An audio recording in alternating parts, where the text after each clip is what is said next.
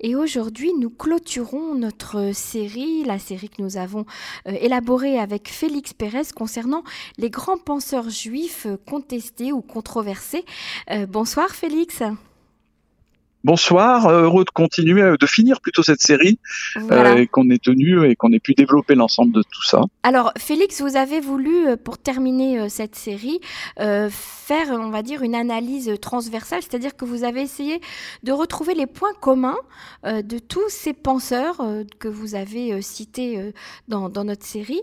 alors, quelle est-elle? Est-ce que vous en avez trouvé des points communs entre eux?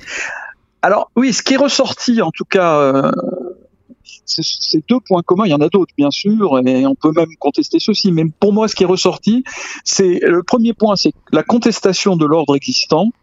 Pour tout cela, on va voir. Et le deuxième point, on va avoir des, des illustrations, c'est le brassage des cultures. Et alors, vous alors, un petit peu nous développer qu'est-ce que c'est euh, contestation de l'ordre existant, c'est-à-dire qu'ils étaient. Ah bon, on, va le, on va le voir. On va, on va le voir un par un si vous, si vous voulez. D'accord, hein. très bien. Alors, si vous voulez, on va commencer par deux personnages dont on n'a pas parlé, mais c'est quand même à l'origine, c'est Abraham et Moïse. Mm. Euh, alors Abraham, lui, il commence par contester l'ordre existant. Il est tranquille chez lui, puis il se dit il y a des idoles hein, qu'on fabrique et il casse les idoles. Il comprend, il réfléchit tout seul dans son bureau comme Einstein. Il dit ah mince, qu'est-ce qui se passe?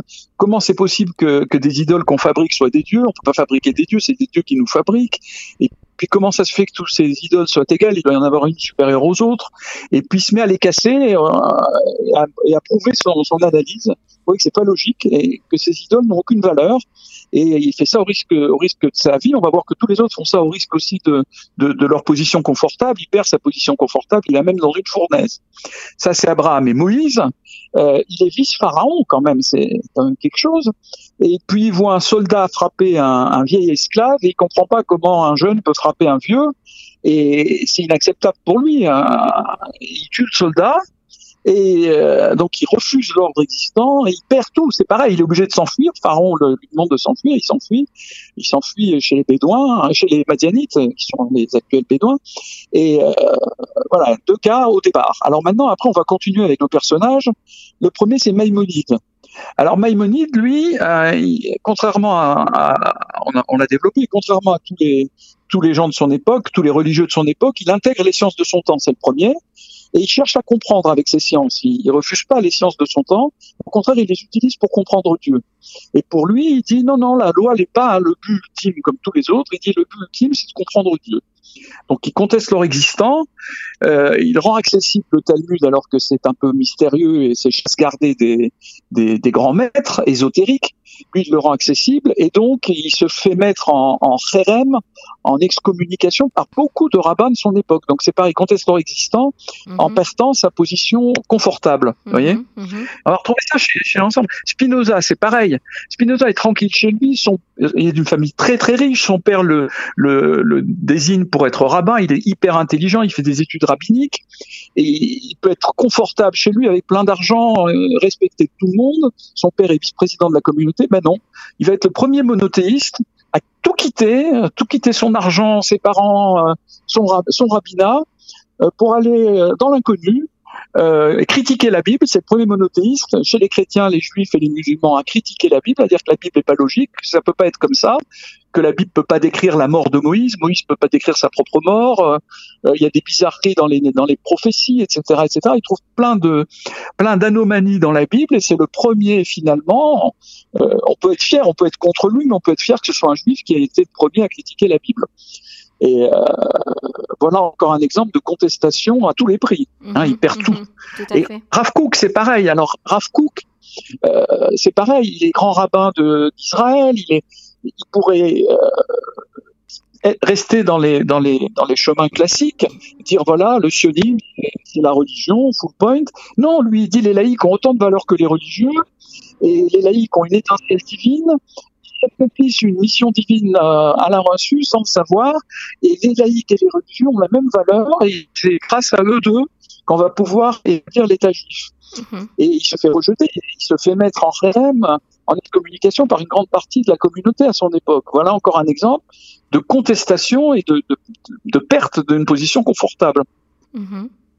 Alors Lévinas, c'est pareil. Lévinas, c'est le premier philosophe, finalement, je crois, euh, le premier philosophe à ne pas mettre l'homme au centre de ses préoccupations. Marx avait dit, ben voilà, faut que l'homme se libère pour ci, pour ça, des profits. Euh, Spinoza avait mis l'homme au centre, euh, le désir de l'homme, l'expansion du désir de l'homme.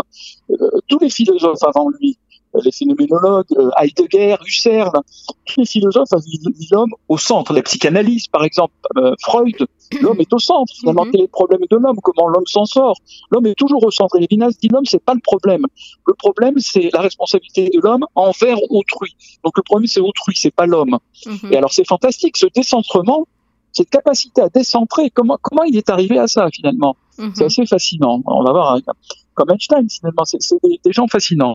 Et le dernier, Rav Steinsaltz, qui, pareil, va être voué aux gémonies euh, par le grand rabbin de Jérusalem, par, les, par beaucoup, beaucoup de Raretim, par beaucoup, beaucoup de Rassidim, et par des réformés aussi. Des réformés, vous, Rav Steinsaltz, parce qu'il a voulu créer un, un, Sanhedrin pour réformer la loi, parce qu'on peut pas réformer bien la loi, il a voulu rendre le Talmud accessible.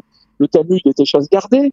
Alors ensuite, les gens vont, à sa suite, euh, prendre sa suite, faire des choses dans le genre de ce qu'il a fait, tout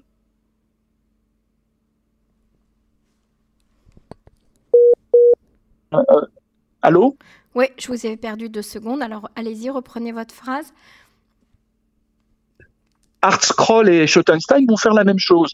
Et donc, il va perdre sa position confortable. Il aurait pu s'inscrire dans le mouvement Lubavitch et prendre la suite du Rabbi Lubavitch. Vous imaginez la mhm. position mhm. Être le futur Rabbi Lubavitch s'il avait été sage et calme et tranquille, il avait dit je suis Lubavitch, ça ne lui aurait pas coûté grand-chose, il aurait été le successeur du rabbi. Mhm. Vous voyez?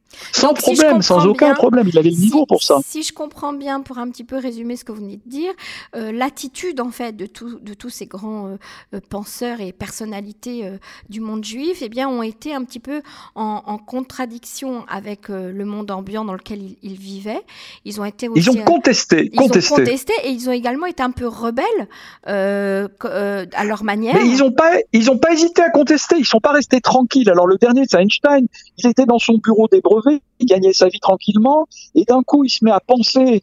Il dit mais c'est pas logique. Comment une force peut agir instantanément? Comment l'éther peut exister? Mhm. euh, il, comprend pas comment les vitesses se composent alors que la vitesse de la lumière est un maximum. Alors si si je vais à la vitesse de la lumière sur un tapis roulant, bah, je vais aller plus vite que la lumière. Ça marche pas tout ça. Mhm. Donc tout, ce que Newton a fait, qui était parole d'évangile, dans son bureau des brevets, tranquille, dans sa tête, tout seul, il commence à contester l'ordre existant, comme Abraham, tout seul, dans, comme tous ceux que j'ai cités.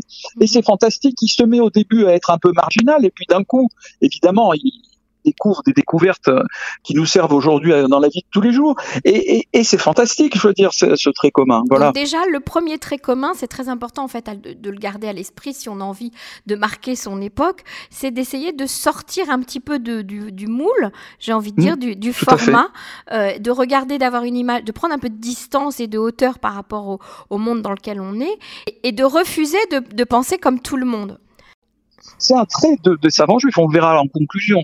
Alors, le deuxième paramètre, c'est le brassage des... Voilà, le, deuxième point, c'est le brassage des cultures, euh, Félix. Oui, alors ça, c'est une notion que j'ai prise chez Manitou. Je, c'est parti de, de, de, mon écoute de la sonothèque de Manitou. Il explique ça. C'est un des, Manitou avait quelques points forts. Il avait le brassage des cultures. Pour lui, il y a eu dix tribus perdues. Alors ces tribus, il dit, elles sont perdues, mais pas perdues en réalité, parce que les Juifs ont été exilés dans le monde entier. Ils reviennent, ils reviennent en Israël. Pour maintenant, la majorité du peuple juif est en Israël. On a euh, presque 7 millions de Juifs, donc la, plus grande partie est en Israël. Et il dit, et en Israël arrivent des Juifs avec les cultures de tous leurs pays, de Pologne, de Russie, d'Afrique du Nord, d'Égypte, d'Éthiopie, etc. Et ce brassage des cultures en Israël, ce brassage des cultures, c'est l'équivalent de, du retour des dix tribus. C'est plus le retour, le brassage des dix tribus, c'est le brassage finalement. Grâce à ça, Israël est le seul pays au monde qui arrive à brasser la culture de tous les pays du monde. Mhm. ou de la plupart des pays du monde. Ça, c'est Manitou. C'est fantastique, cette analyse de Manitou.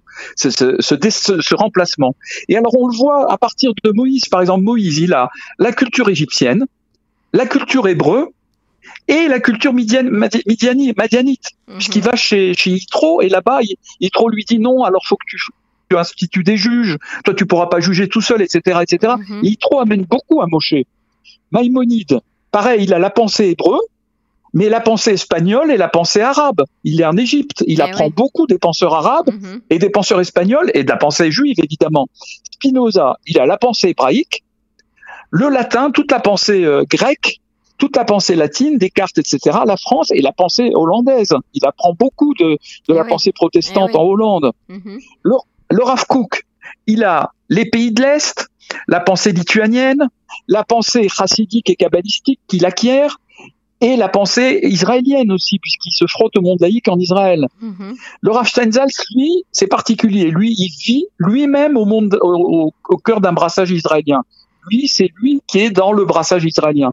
Lui, euh, son père est venu en Israël très jeune et il est dans ce brassage israélien, à la différence des autres qui, eux, brassent les cultures. Einstein, pour finir, lui, il a la Suisse, l'Allemagne, les USA et des origines lointaines juives qui laissent des traces. Mhm. Ça ne peut pas ne pas laisser des traces. Son père, son, grand-père, pardon, son grand-père, son arrière-grand-père, son arrière-arrière-grand-père étudiait le Talmud. Donc ça, ça ne peut pas ne pas laisser des traces. Donc voilà, on voit le brassage est là. Il est là, euh, pareil chez tous ces gens-là. Et ça ne peut pas ne pas laisser des traces. On voit chez Maïmonide, c'est l'exemple le plus typique. Hein, le- la confrontation Ça- ça des pensées non espagnoles. seulement- euh, ça laisse non seulement des traces, mais ça enrichit énormément euh, le- leur, euh, leur culture et, et, et leur expérience. Hmm.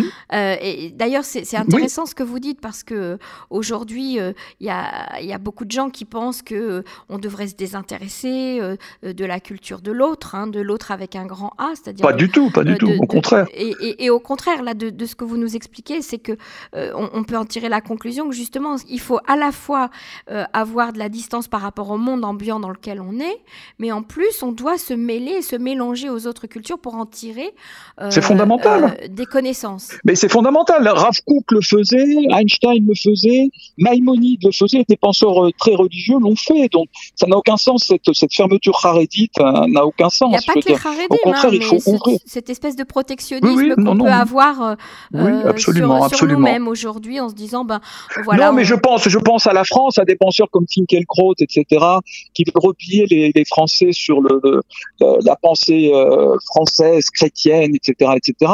Euh, je trouve ça déplorable. Au contraire, la France doit s'ouvrir par la pensée. Mhm. Penser au contraire, il faut sortir. de- Re- Regardez l'Amérique, la richesse de l'Amérique, parce qu'elle s'est ouverte euh, aux pensées du monde Donc entier. euh, voilà, Israël doit rester sur, euh, ce mode-là, en, Voilà, en alors- tout cas. Regardez la, la réussite. Aujourd'hui, on a 20% des prix Nobel qui sont d'ascendants, pas juifs, mais d'ascendance juive.